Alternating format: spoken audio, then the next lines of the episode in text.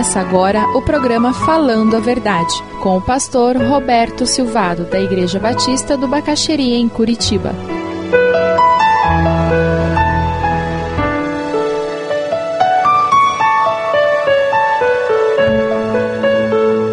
Existe um outro princípio muito especial, muito precioso, que sai dessa parábola. Além do crescimento material poder ser bênção de Deus, nós podemos viver com a certeza que o crescimento material pode enriquecer o coração. Eu posso me tornar uma pessoa melhor porque eu cresci financeiramente. Eu posso me tornar uma pessoa mais dependente de Deus porque eu fui promovido na empresa. O crescimento material pode enriquecer o coração. E é verdade. E o desejo de Deus, quando promove você na empresa, quando dá a bênção de você comprar uma casa própria, você poder melhorar o seu carro, Deus está querendo que isso produza gratidão no teu coração, que isso faça você reconhecer como Deus é bom, que isso transforme você numa pessoa mais amorosa, uma pessoa mais misericordiosa, alguém que, que recebeu tanto de Deus que com alegria passe a repartir um pouco com quem está do lado. Mas cuidado, cuidado porque o crescimento material pode empobrecer o coração. O erro não está em tornar-se rico, o erro está em não tornar-se rico para com Deus. Não existe virtude em ser pobre ou ser rico. Não existe virtude em nenhuma das duas situações.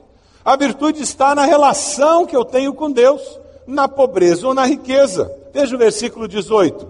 Já sei o que vou fazer a hora que ele teve muita colheita, vou derrubar meus celeiros, construir outros maiores, e ali guardarei toda a minha safra e todos os meus bens. Estrategicamente perfeito homem.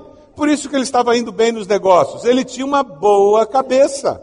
Ora, se eu tive mais colheita, eu vou ter mais celeiros, assim eu posso guardar, posso esperar o melhor preço no mercado, eu tenho como ir vendendo aos poucos, não tenho que vender tudo por um preço menor. Estrategicamente correto. Deus tinha dado a ele a capacidade. Qual era o problema dele então? Era viver como centro do universo. O problema dele é que aquele dinheiro fez com que ele só pensasse nele. Ele pensou em juntar e ele ter mais, e ele possuir mais riquezas agora, e ele começou a colocar naquilo a segurança do futuro dele. Lá em Mateus capítulo 6, é um texto que você conhece, Sermão do Monte, Jesus falando sobre isso, e ele nos diz como nós podemos viver. Jesus levanta várias perguntas que são importantíssimas para todos nós. Portanto, eu lhes digo: não se preocupem com sua própria vida, quanto ao que comer, nem com seu próprio corpo, quanto ao que vestir. Não é a vida mais importante que a comida? E o corpo mais importante que a roupa? Observem as aves do céu, não semeiam, nem colhem, nem armazenam em celeiros, contudo, o Pai Celestial as alimenta. Não tem vocês muito mais valor do que elas? Quem de vocês por mais que se preocupe, pode acrescentar uma hora à sua vida. Alguém pode? Por que vocês se preocupam com roupas? Por quê? Vejam como crescem os lírios do campo. Eles não trabalham nem tecem, contudo eu lhes digo que nem Salomão, em todo o seu esplendor, vestiu-se como um deles. Se Deus veste assim a erva do campo, que hoje existe e amanhã lançada ao fogo, não vestirá muito mais a vocês, homens de pequena fé? Portanto, não se preocupem dizendo que vamos comer, que vamos beber, que vamos vestir, pois os pagãos é que correm atrás dessas coisas. Você anda correndo atrás do que vai comer, do que vai vestir, onde vai morar, você anda gastando toda a tua energia atrás de dinheiro. Jesus está dizendo que você está vivendo como um pagão, embora seja membro de igreja, embora esteja domingo na igreja, embora leia a Bíblia mas o seu procedimento, os seus valores não são cristãos, são pagãos. Busquem, pois, em primeiro lugar o reino de Deus e a sua justiça, e todas essas coisas lhe serão acrescentadas. O que você faz quando recebe um aumento de salário? Sim, porque o que aquele homem recebeu foi um aumento de salário. A colheita foi maior do que ele esperava. Ele tinha colheita extra e ele tomou as providências fez a coisa certa com a atitude errada. Quando você recebe um aumento de salário, o que, que você faz? Como é que você lida com aquele aumento de salário? Quando você recebe uma promoção e passa a ganhar mais, o que você faz com aquele dinheiro a mais, com aquela influência a mais? Pergunte ao Senhor por que ele deu aquele aumento e você vai começar a descobrir o que é a vida. Pergunte ao Senhor por que, que chegou esse dinheiro nas minhas mãos e você vai começar a descobrir um Deus vivo e interessado na sua vida. O crescimento material pode enriquecer o coração. E se ao enriquecer, você começar a buscar a Deus e pedir direção de Deus de como usar o que Ele está dando a você, você vai se tornar uma pessoa melhor. E a terceira lição que eu gostaria de tirar da parábola: crescimento material pode abençoar o próximo. É verdade. O fato de eu ter uma condição melhor pode abençoar o meu próximo. Mas sabe, o meu crescimento material pode amaldiçoar o próximo. Eu posso começar a ter as coisas para que ele sinta inveja. Eu posso começar a me mostrar para os outros, não posso? Eu posso começar a dizer: você não tem o que eu tenho porque você não trabalha. Porque se você trabalhasse, você não morava na favela. Quem mora em favela é vagabundo. É vagabundo e ladrão, não é isso?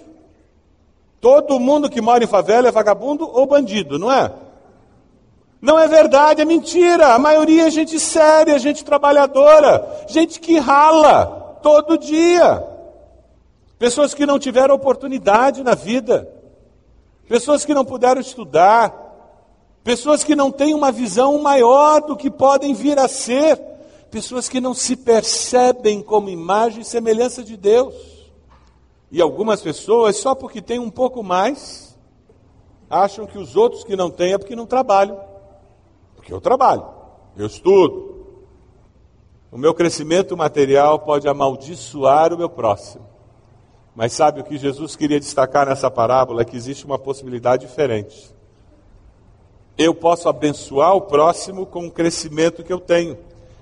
Se você tem grande quantidade de bens armazenados para muitos anos, descanse, coma, beba e alegre-se. Essa é a perspectiva correta de vida? Não! Eu não posso achar que o que eu tenho, eu tenho para mim, para o meu gozo, para o meu deleite, só para eu usar que, que aconteceu com Zaqueu quando ele se converte, quando ele tem um encontro com Jesus? Aquele Zaqueu que era desonesto, que dava propina, que cobrava mais do que devia cobrar, superfaturava tudo que ele fazia, ele morava em Brasília e trabalhava no Congresso. Mas o que, que aconteceu com Zaqueu quando ele teve um encontro com Jesus? Eu vou pagar de quem eu roubei, restituição, e eu vou dar metade do que eu tenho para quem? Para os pobres. E ele tinha muito porque ele pagou muito mais do que ele tinha roubado. Ele foi além do que a lei obrigava. E além disso, ainda dá metade do que ele tem para os pobres. Quem se relaciona com bens materiais, como Jesus está ensinando, abençoa os que estão ao redor. Nós, convertidos, temos uma história do poder de Deus agindo em nós, não é mesmo? Você tem uma história do mover de Deus na sua vida? Você sabe que Deus age, que Deus se importa com você? Você já descobriu que Deus se importa com seu próximo? E que Ele escolheu você para ser instrumento. A pergunta de quem é rico espiritualmente é: Deus, como que eu posso usar esses bens que estão comigo para abençoar minha família, para a gente tirar férias, para a gente ter uma casa onde vai morar, mas Deus, como eu posso abençoar aqueles que são carentes, pobres financeiramente? Deus, como que eu posso abençoar missões? Como é que eu posso abençoar minha igreja, Deus? Como é que eu posso usar esses bens que o Senhor me deu com tamanha sabedoria que eu consiga usá-lo para abençoar aqueles que estão ao meu redor? Esse é o tipo de pergunta. Você deseja adquirir a mensagem que acabou de ouvir, ligue para 41 3363 0327. Mencione o título ou o dia da mensagem e envie um e-mail para vida@ibb.org.br.